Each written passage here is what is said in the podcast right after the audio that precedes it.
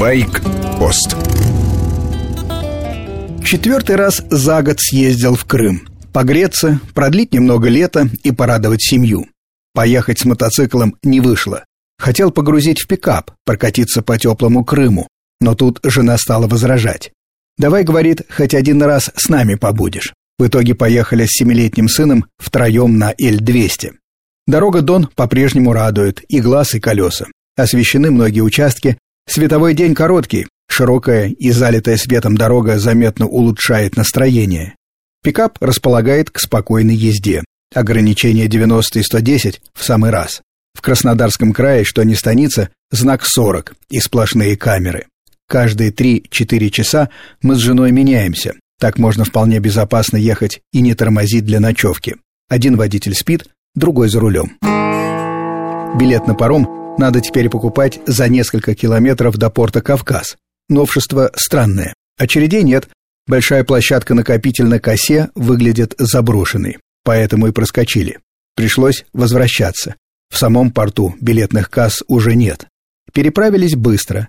Цены прежние. 1700 за пикап и 160 рублей за взрослого пассажира. На крымской стороне бросились в глаза признаки осени. Желтые и красные тона листвы, но главное – мало мотоциклов.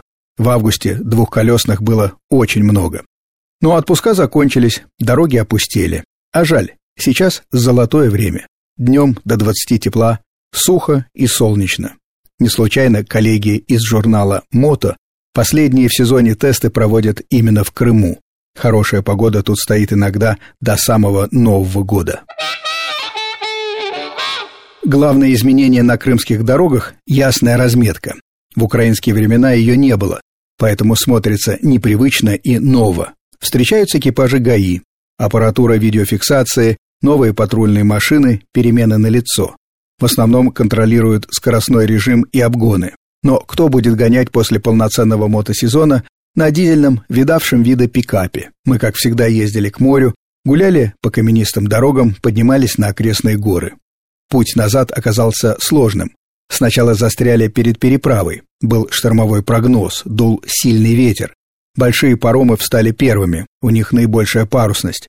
Мы как раз увидели хвост уходящего последнего малого парома и остались ждать. Ночевали в машине. Было не слишком удобно, но спали. Ветер свистел и качал совсем нелегкий пикап. Утром кое-как переправились. В Тульской области, уже под Москвой, попали в настоящую метель. Поземка, плохая видимость. Скорость сразу упала до 40-60 км в час. Так и тащились до самого дома. Хорошо, что я не поехал на мотоцикле. С вами был Сергей Фонтон, старший. Короткая рубрика выходит по будням. Воскресенье – большая программа «Байкпост».